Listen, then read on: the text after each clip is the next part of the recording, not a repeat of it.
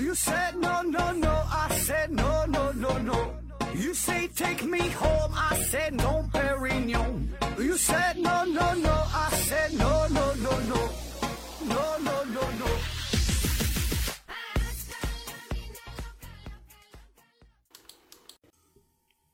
拼命探索，不计后果。欢迎您收听《思考盒子》，本节目由喜马拉雅平台独家播出。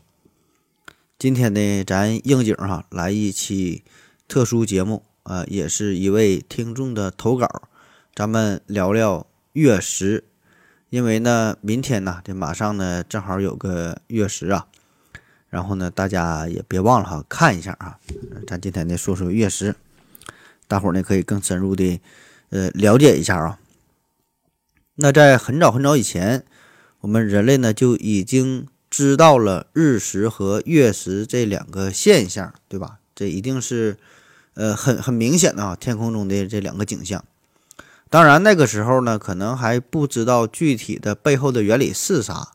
呃，现在咱小学生都都知道了，对吧？这这是呃一个很正常的一个天文现象哈，日食月食。那回顾历史。日食与月食的重要性，这俩事儿哈并不一样啊。人类借着月食的出现呢，可以窥探大地的形状啊、大小，因为我们是生活在地球上嘛，叫不识地球真面目。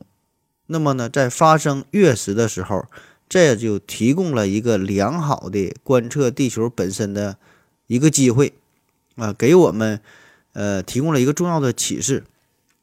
啊，咱看这个月食就会发现，第一，咱们生活的地球它是个圆的，因为呢，落在月亮月亮上的地球的这个影子这个边缘呢，哎是个圆儿。第二呢，就是通过观察月食的发生整个这个过程，可以呢帮助我们计算太阳、地球、月亮这三者之间距离上的关系，啊，进而呢就引发了人类历史上的两次文明大爆炸。啊，咱今天就说说 叫月食比日食重要的多哈。呃，第一章，日食给我们的直接启示并不多，意义主要在理性思维层次。呃，在所有的天文现象当中，这个日食啊，应该说是表现的最为明显的、最显著的、最抢眼的啊，看起来也是非常的炫酷，对吧？但凡是个人类啊，是个动物，它也能看到这个事儿，对吧？你大白天的，大太阳天儿，哎，非常明亮。那瞬间呢，一发生日食，就昏天又暗地啊。但是呢，在科学的角度，从科学的角度来看，日食给我们带来的信息呀，非常的有限。更多的呢，是在哲学的层面上的一种思考，就是让这个古人学会了以一种理性的逻辑思维方式来看待大自然。啊，这什么意思啊？那为啥说这个日食给咱提供的这种信息并不多？那通过日常的观察和月相的变化，其实呢，我们早就知道了，太阳和月亮这个大小啊，看上去差不多，对吧？就肉眼肉肉眼可见的，太阳和月亮感觉是一边大。然后呢，太阳呢离地球这个距离要比月球要更远。那通过这个日食啊，就不管是日全食啊、日环食，对吧？可以呢，给予更加精确的提供一些证明，但是呢，几乎没有提供更多的信息。再有呢，就是解释日食也是比较容易的。我们可以猜测哈，古人呢得到日食，就是由于月球呃遮遮住了这个太阳光啊，这种解释好像并不困难。因为啥呢？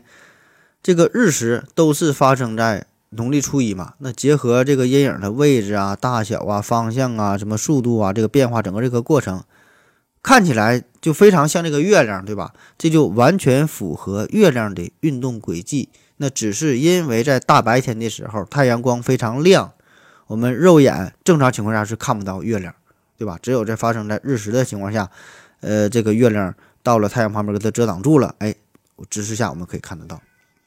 所以这个事儿感觉哈是更加容易猜测得到，哎，就是一看遮挡住太阳这个东西，我们本能的就会想到这个很可能哎就是月亮，啊，当然用咱们现代人的这种思维，以咱们现代人的这种宇宙观念，呃，来谈论古代哈，这个有点站着说话不腰疼的意思。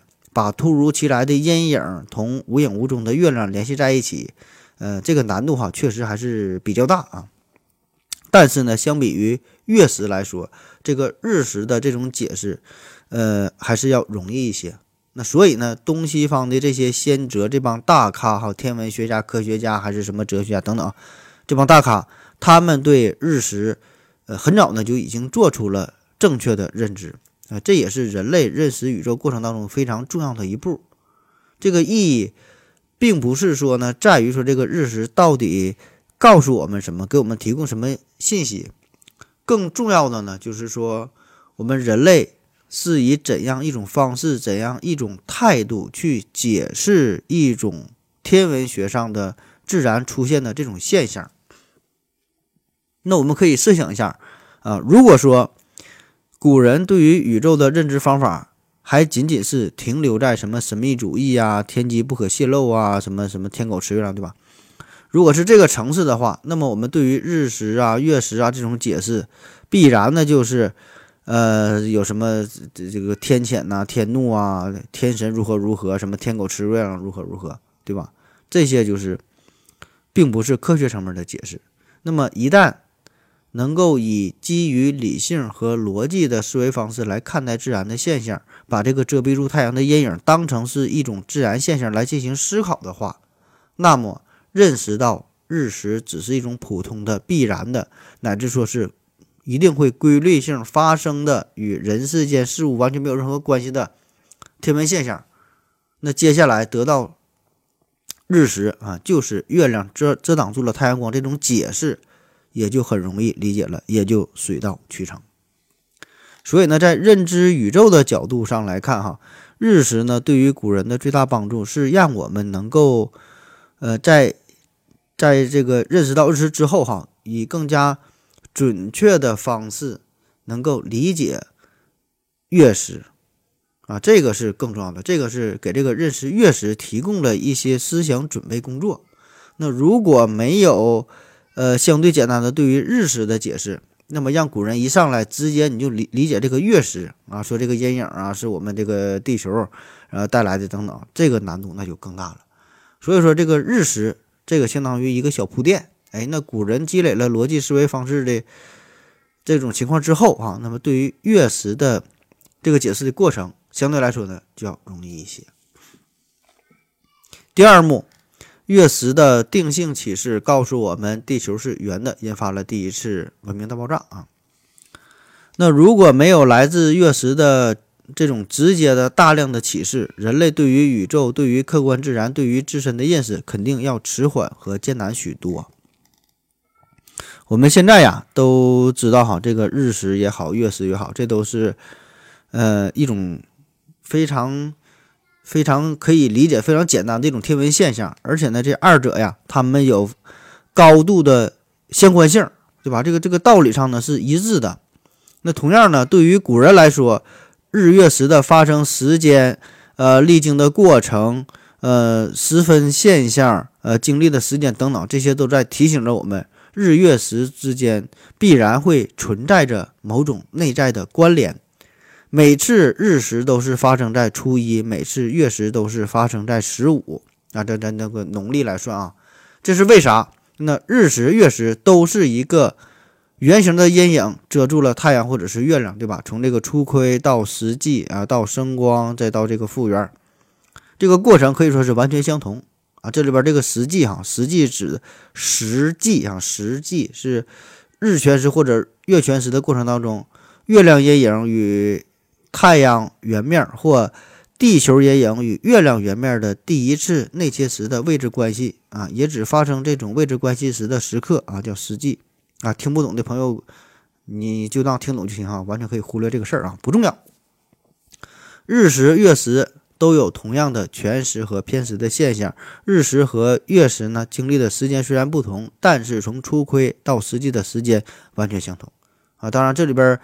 呃，说的这个相同，指的是仅对于日全食和最长的月全食而言，哈，呃，稍微有点特殊的这么一个形式，哈，这样才能加以比较。那么，这与太阳在天上追月亮的时候需要的这个时间的计算呢，是完全相符的。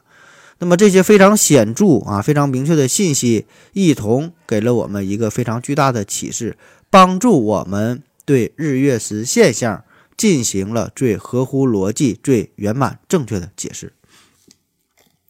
我们前面说了，呃，认识日食的原理，以这个逻辑思维的方式解释天空中阴影的由来，是解释月食现象的一个必要准备。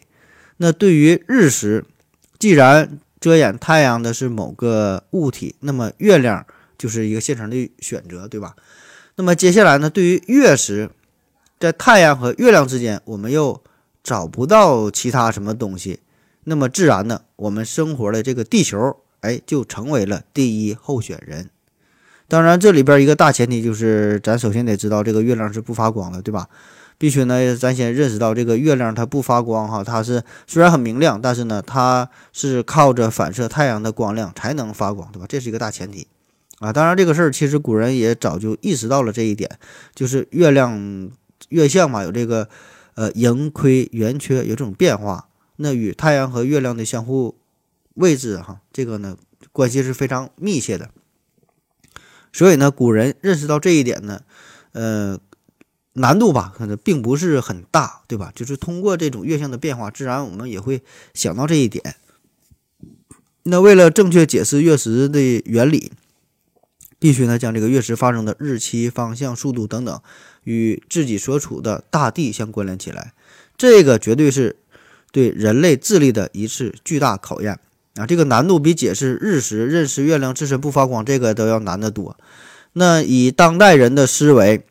把月食和大地相关联，哈，这好像没啥了不起的，哈，好像是很自然的事儿，是吧？第一步让这个月亮失去光亮的啊，不是什么天狗啊或什么超能力哈，而是某个东西啊，暂时呢遮住了太阳的光芒。第二步，月食发生的时刻与日食完全相对，地日月三点一线的时候。月亮在中间就发生了日食，那么地球在中间就发生了月食，中间遮挡住太阳光线的那个东西，那既然我们看不见，很自然的想到，那可能就是我们自己了。当然，这个事儿说的轻巧，问题就是月食的，呃，这个小小的阴影啊，怎么可能与咱们平坦无垠的大地有关呢？啊，这个还是很难一下子就想到的。那咱咱说月亮上可能住个兔子哈，这这都嫌挤，那怎么可能大到和大地的影子差不多，对吧？所以呢，这个就是一个思维上的一个转变啊，就是很难想到这个凶手就是我们自己。那以亚里士多德和张衡为代表的东西方先哲，在极其粗糙简陋的原始条件之下，把月食和大地联系在一起，这个哈。可以说是绝对的，呃，是一种开创性的一种一种洞见。那关于宇宙天地日食啊，没有给我们多少直接的信息；月食呢，则相反哈，既有极大的定性启示啊，也有丰富的定量信息。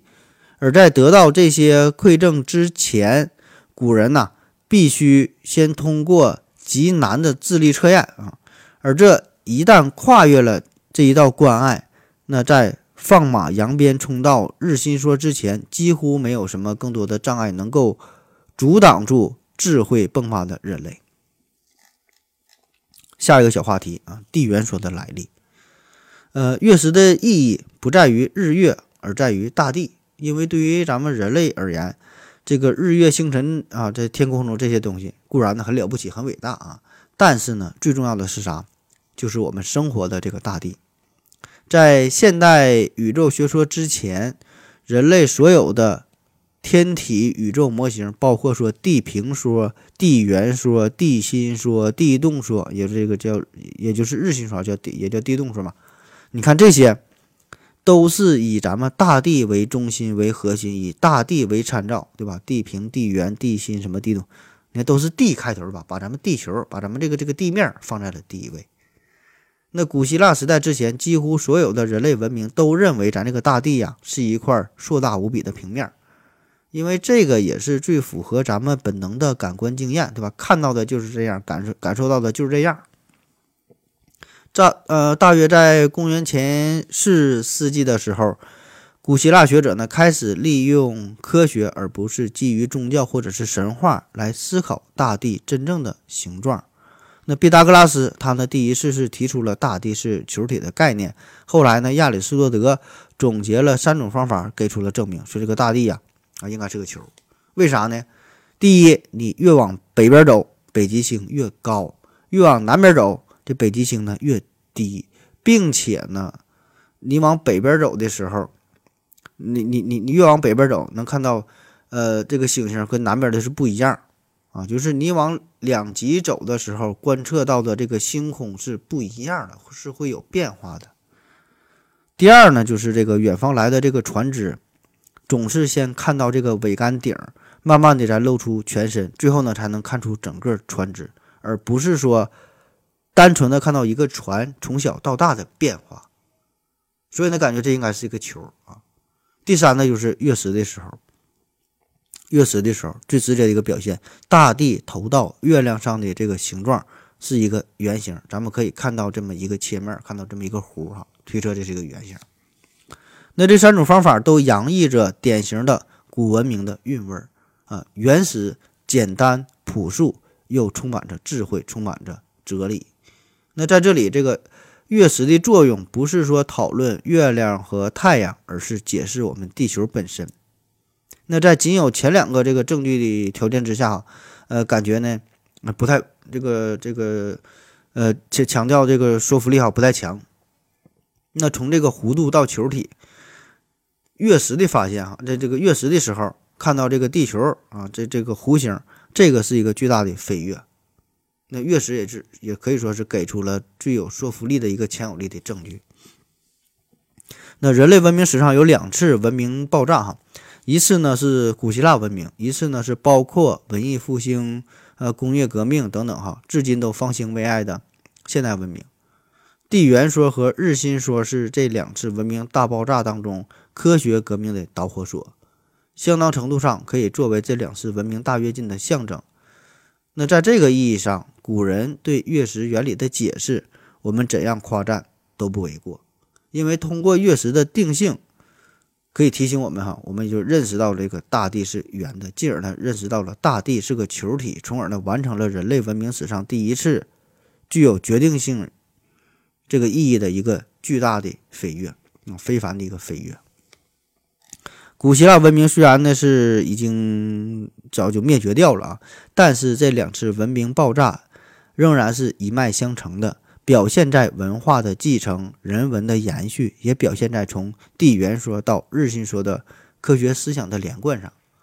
没有古希腊文明的第一次爆炸，也就没有现代人类文明的第二次飞跃，在思维模式和科学方法上。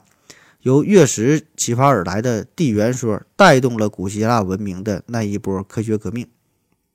其余呢，剩下的影响哈，也是足以推动之后的从地缘说到地心说理论的建立啊，和这个整个体系的完善。那甚至说，在将近两千年之后，地理大发现当中发现新大陆啊、环球什么航行啊这些，地缘说仍然起着非常关键性的作用。那其实，在解释月食方面，我们的先人呐并不落后啊。咱说咱中国的事儿啊，咱也不落后。那张衡啊，他在东方可以说是最早的，就提出了正确的解释啊。咱叫月食嘛，啊月月食，咱这个咱这个食是另外那个食字哈，就指出了说这个月食啊是由于地球的影子啊暗虚哈遮掩住了月亮而引起的。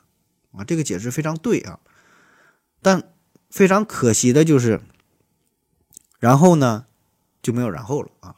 中国古代天文学在两千年前，咱就早早的是达到了顶点哈，出道即巅峰啊，但是之后就一直走下坡路啊，在此之后就没有什么任何实质性的进步，一直都停滞在混天说哈这种地缘呃地缘说的这种半成品的阶段。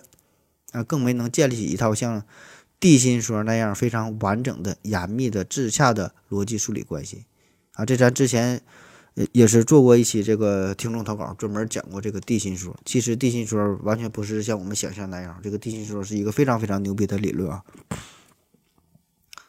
那直到这个十七世纪左右吧，咱中国哈，呃，成为这个这个呃，关于这个月食这个解释这个事儿哈，就是成为了第一个啊，天文学方面成为第一个被西方同一门科学彻底击败的和取代的自然学科。所以这个事儿非常遗憾啊。很早很早之前，我们已经是在天文学上处于一个领先的地位，但是这么多年哈，一直呢都是大停滞的状态啊，所以这个里边原因很多啊。然后这作者呢对以上的内容进行小结，说对于得到大地是球体的定性认识，呃，月食是上天赐予我们的巨大礼物，人类得以知道自己所在的环境啊，思考自身与宇宙之间的关系。啊，好了，咱先休息一会儿。我要跟正南去尿尿，你要不要一起去啊？我也要去。哎，风姐，我要跟正南、阿呆一起去尿尿，你要不要一起去啊？嗯，喝了口水回来，咱们继续聊啊。插播个小广告，呃，欢迎各位听友来稿哈，这个内容不限，嗯，但是呢，要求尽量原创啊，什么题材都行，呃，字数也不限。投稿的方式可以直接联系我，加我的微信“思考盒子”的拼音“思思考考和和之”啊，这个全拼啊就是我的微信号。也可以呢，直接把你的稿件发到一个邮箱，邮箱呢是“思考盒子”的全拼“思思考考和和之”啊，艾特幺六三点 com 啊都行啊。你发过来呢，我们就随便给你念一念、读一读啊。所以呢，对于各位听友来说呢，这也是一个挺矛盾的事儿，对吧？就是你发出的稿子。自然呢是希望我给你念哈，但是作为其他听友来说呢，可能这个内容，大伙可能就得忍受一下啊。当然，好在是现在投稿的朋友不是特别多啊。啊，对，这是再做一个小广告，就是咱们思考盒子出了视频的节目，呃，你可以上这个今日头条、西瓜视频、抖音上面搜索“思考盒子”，然后看看咱们视频的节目。这个抖音上面有我的露脸的小视频呢。但就是露个脸儿啊，嗯，还有其他一些相对来说稍微有点小专业的这么小视频、小科普，瞎整呗。然后非常业余啊，非常业余，刚整啊。那个希望大伙儿多多支持吧，这玩意儿咱也不老会的啊，慢慢来。嗯，那好了啊，继续聊聊这个月食这个事儿啊。月食这个事儿，大伙儿千万别忘看了哈，特别是家里。这个各位家长哈，家里有小孩的，可以带着小孩看看，呃，月食。然后呢，你可以给他演示一下，拿个手电筒当太阳，然后呢，一拿两个球，拿个苹果，拿个鸡蛋啥的，一演示一下，一照哈，一照这个光，谁跟谁挡上，一看看不着啥的，随便整一下。嗯，好了啊，继续这个言归正传啊，讲这个月食比日食更重要啊。这位听友的投稿。嗯，下一章啊，月食的定量启示告诉我们宇宙的尺寸，引发现代文明科学革命啊。这一章说，这个古人呐对天地进行定量分析的时候，月食呢是他们计算月球大小、地月距离以及太阳大小、地日距离的唯一线索。你看这个事儿，它就非常的重要啊。那由定量计算的结果继续推广，太阳呢是远远大于地球。古希腊天文学家阿斯里阿阿里斯塔克斯阿里斯塔克斯和哥白尼先后就得到了地球围绕太阳旋转的结论。那我们现在人类的文明哈，所有的成就也都是从这个结论所开始的。在地球概念形成之前。人类对宇宙的理性认知最基本的、最核心的部分，当然是建立，呃，由地球啊、太阳、月亮这三个最主要的天体组成的这么一个系统。之后呢，才轮到相对不那么重要的众多行星和恒星。地、日、月系统的建立过程中，对于地球、太阳的大小和距离，月食啊，是古人计算这一数据的唯一依据。啊，第一个是计算这个地球的大小啊。呃，这作者说的，说他想这个思路啊，和古希腊人呢差不多啊，但是呢方法略有不同，就是测量北极星和地平面的夹角，呃，这个就是就是相当于这个纬度嘛。那么比如说这个太太原哈，太原啊，洛阳这两个地方呢，分别啊这纬度是三十八度和三十五度，相差了这么三度，两地的距离呢是相距六百六十七华里。那距离除以角度差啊，也就可以算出这个地球的周长。最后一算，结果大约是四万啊零二十千米。然后说这个模拟数据啊，这个计算的结果呢，与这个实际的数据呢相差已经是很小了，这个就很准啊。然后再多说一句啊，这个计算虽然同日月食没有直接的关系，但是这里和以后的计算都是建立在日月食带来的地圆说的理论基础之上。如果对宇宙的认识还只是天圆地方，用时髦的话说，神马都是浮云啊。当然，他这个文案是。老早些年写的哈，所以他他他是用时髦的话说，神马都是浮云啊。这话咱好几年好几年都已经不说了。呃，下一个小章节啊，说这个月球大小的呃距离哈，月球大小的距离这个这个计算，呃，月食啊，月食的时候遮住月亮的那个阴影啊，它的弧度和大小当然是可以观测和计算的。这个恐怕是天地啊给予古人计算宇宙的唯一依据。呃，然后呢，这个作者呢是提供了一张图啊，这个在咱节目下面也有，你可以看一下，一看就能明白啊。呃，具体的数字啊，大致说就是这个这个阴影，这个这个地球的阴影是这个地球的三倍啊。呃，那如果尽可能的测量的话，可以发现这个月食的时候各个阶段，什么初窥呀、实际呀、升光啊、复原啊，这历经的阶段，然后然后呢得到的计算结果啊。这个近视的比例呢是一比二点六五哈，这个就是真实的这个比例。那月食给我们的一个定量的信息啊，虽然只是一个极简的数字啊，目测呢大约是三。那看上去啊，这个是一个很干巴巴、很可怜的这么一个比值，但是呢，蕴含的信息却非常多。那结合地球的大小以及古希腊人相处的日月比例啊，这个测算的方法足够支持我们计算出呃日积月这个数据的所有的这个比例关系。那对于月亮、太阳的大小和距离，都能得出一个相对准确的结果，从而呢，也可以帮助我们建立出一套完整的日、地、月啊这三者的这么一个系统，这么一个模型。那以古人的原始条件，观测数值和计算的结果不可能那么精准，与这个真实的数据啊存在着一定的误差。但是呢，从这个理论上来说啊，这个已经是可以帮助古人建立一套。比较完整的成型的这么一个模型哈，形成了一个对于宇宙的一个全新的认知，进而呢可以推导出日心说这一伟大理论。下一个小章节，它这这是自己推算啊，这是作者自己算的。下边呢给出了这么一个图啊，还有这么一个计算的一个数据。嗯，我跟你说一下吧，听懂听不懂的，这这就无所谓了，就是促进你睡眠嘛。作者说哈，个人理解对于。月食时地球阴影和真实地球大小的关系，虽然古希腊人早已进行了正确的认知和估算，但纯粹的估算似乎呢有点勉强，好像不如自己想的以下算法有说服力啊。这个显摆同月食重要性的关系不大，但是还是想显摆一下哈，更多呢只是显摆而已啊。这个作者呃确实很厉害啊，他他他给出了一个非常详尽的这么一个解释啊，那看看懂看不懂就这两说了。给出一个公式，我不念了啊。就是通过这个公式推导，就可以看出这个日、地、月的这个尺寸这么一个关系。呃，进一步呢呢，通过古希腊人的极简方法，呃，测算得出太阳、月亮的大小比例，代入上面的这个公式，就可以算出日月的直径啊。之后呢，或者通过古古希腊人想出的另一个极简的方法啊，或者用我这个极笨的方法，都能算出太阳、月亮的大小和地球距离的比例，最终呢，得出地日。距离和地月的距离啊，另外这个地日月尺寸的公式，以前呢好像没有看过，自己读书太少啊，这个见过反而奇怪了啊。做结论就是太阳大于地球一半，月球是一半到四分之一啊，感觉挺重要，有一些说服力。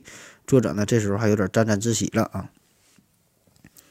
下一个小章节，月食计算的意义啊，日心说。科学革命和现代人类文明，毫无疑问，对月食的定量分析是古人计算太阳、月亮大小和距离确定宇宙基本模样的唯一依据。但如果仅仅停留在这几个数值计算之上，月食的第二个意义也就不过尔尔。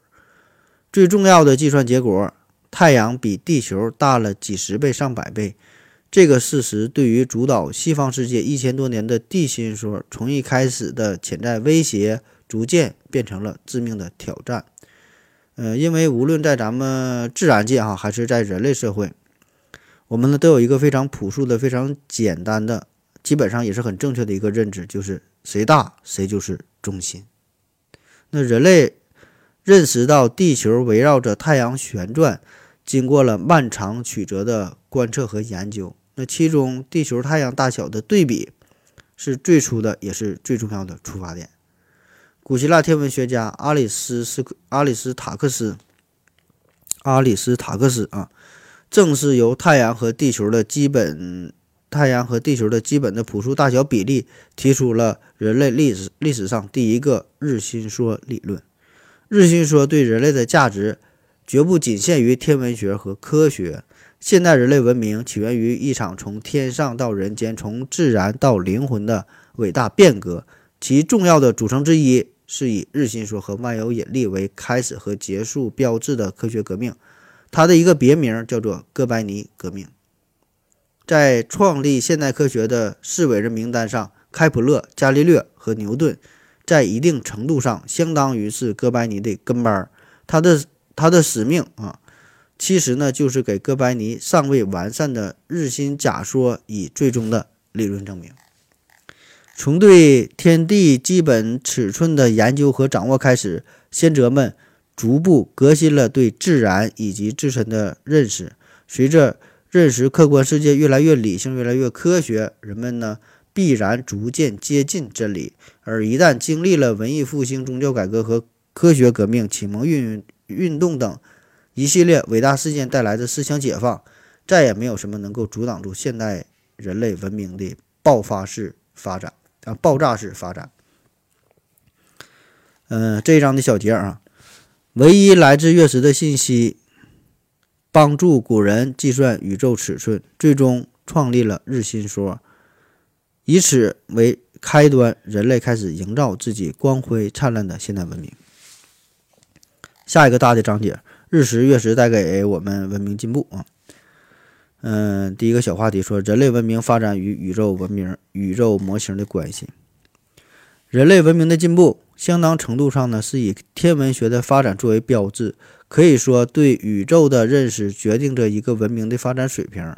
历史上所有的古文明都停留在地平说的认知上，那古希腊文明呢，它是一个例外，从地缘说开始，以地心说为完善的。代表现代人类文明呢，则是从日心说开始，以万有引力和相对论为阶段性的阶段性的成就，至今呢仍在高歌猛进。这两次文明爆炸的起点与月食的定性启示和定量信息的与和定量信息存在着莫大的牵连，其中从地缘说到地心说的进步，也与月食有着很大的关系。那从作者的的角度看来，哈，从这个地缘说到地心说，其中非常重大的、非常关键的一步，是得到了日、地、月这三者的大致比例关系，让古人对天体世界有了比较准确的认知，最终呢，建立起了人类历史上第一套解释自然科学理论的完整体系。第二个小章节啊，这个日食和月食对我们的启示，那盘点一下人类。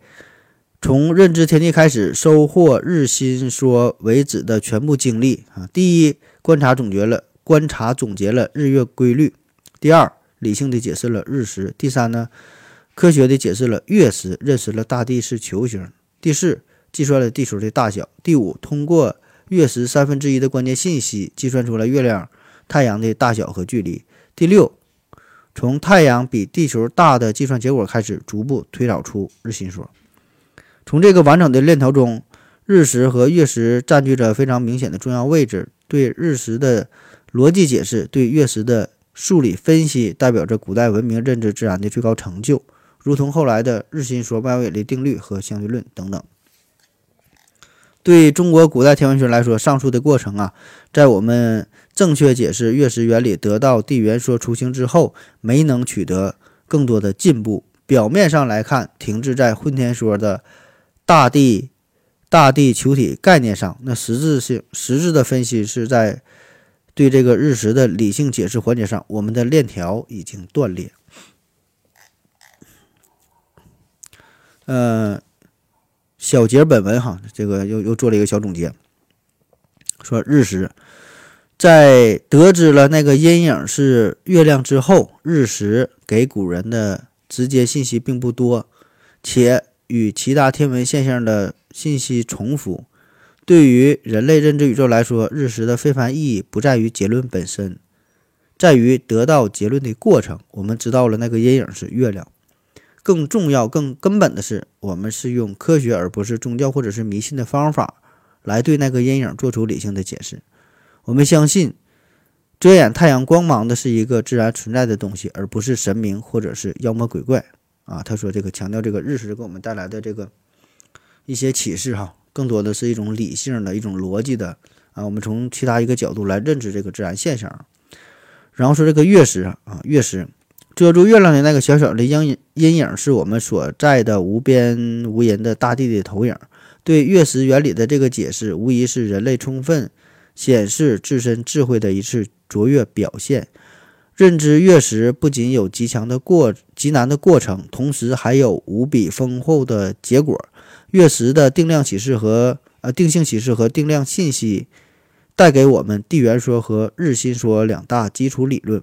直接引引起了、引发了古希腊文明和现代人类文明的爆发，人类得以实现迄今为止我们已知的仅有的两次文明大跃进。下一个小章节哈，日食和月食的意义，月食和月亮的意义。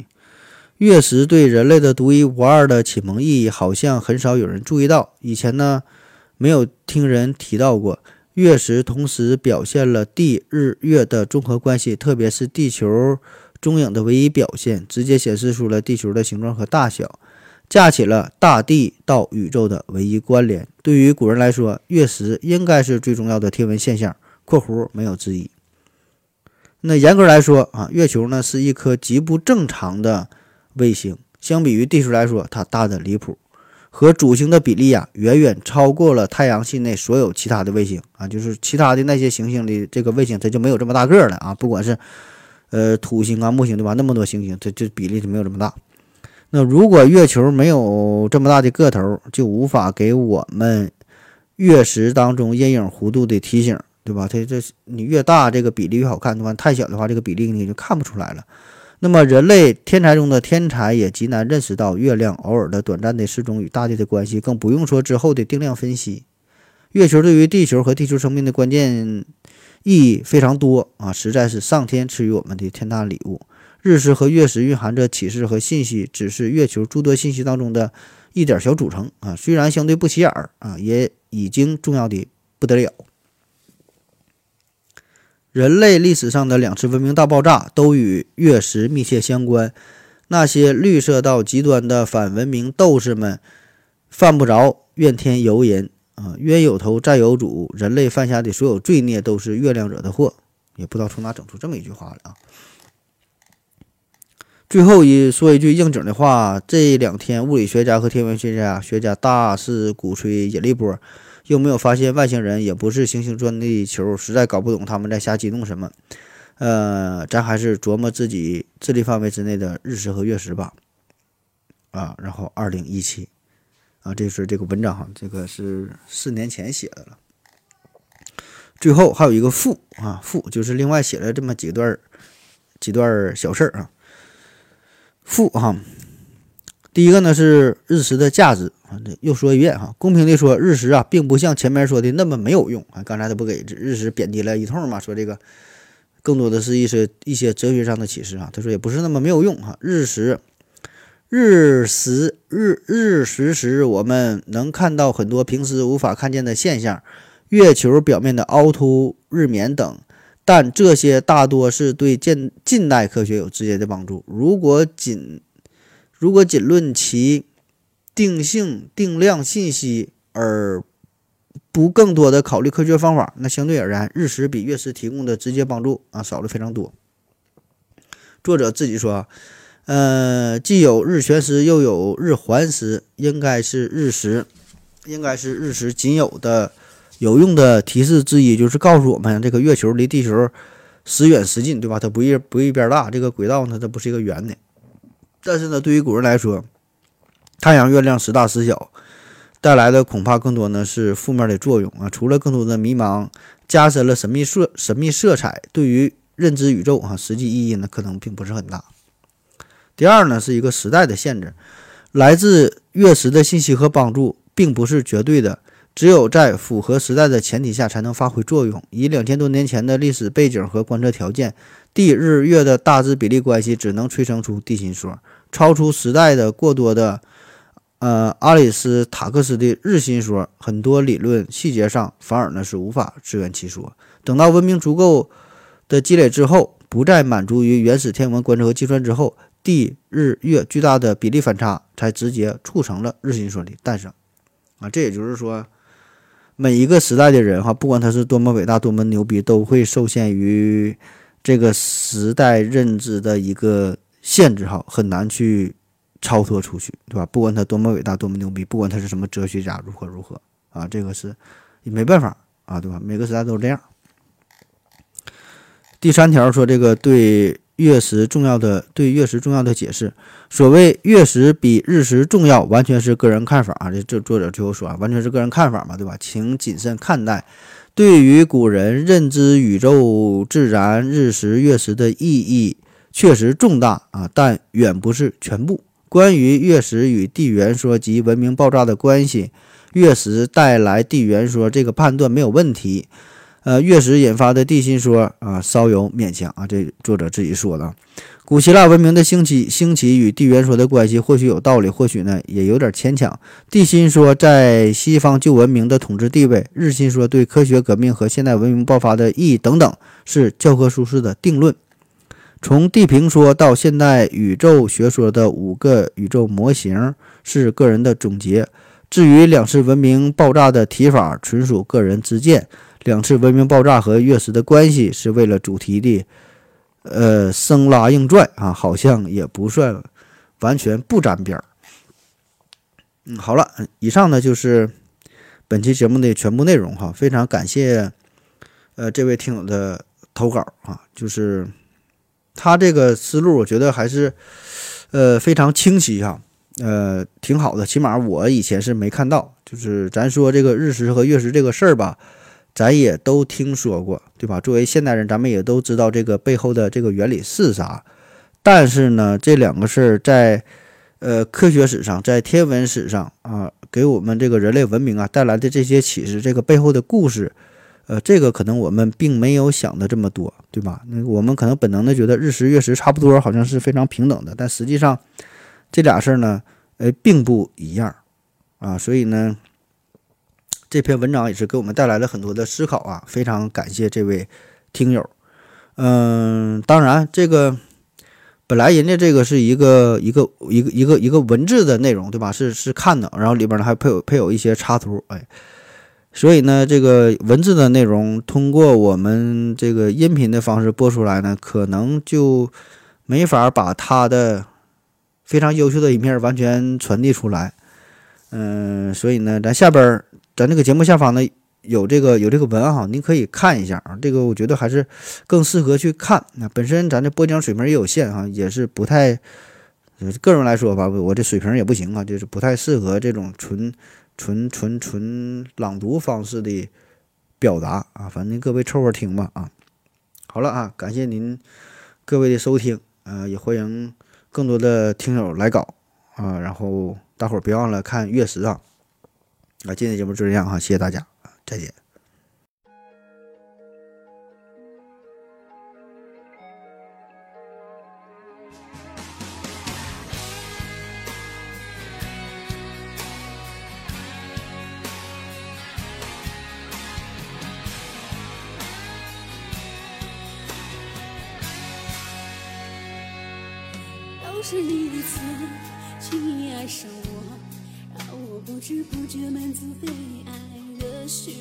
是你的错，你对人的宠是一种诱惑，都是你的错，在你的眼中总是藏着让人又爱又怜的朦胧，都是你的错，你的痴情梦像一个魔咒，被你爱过还以为谁蠢动。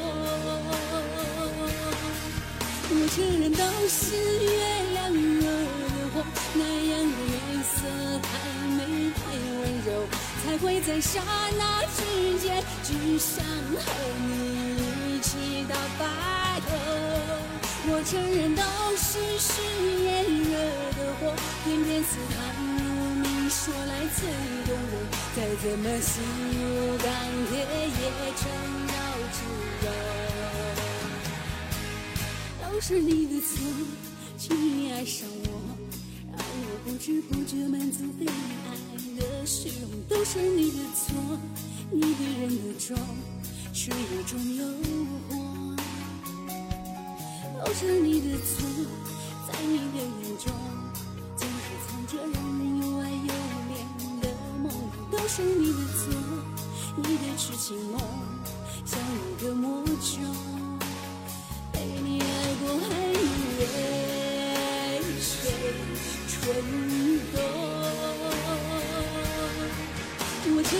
都是月亮惹的祸，那样的月色太美太温柔，才会在刹那之间只想和你一起到白头。我承认都是誓言惹的祸，偏偏似糖如蜜，说来最动人。再怎么心如钢铁，也成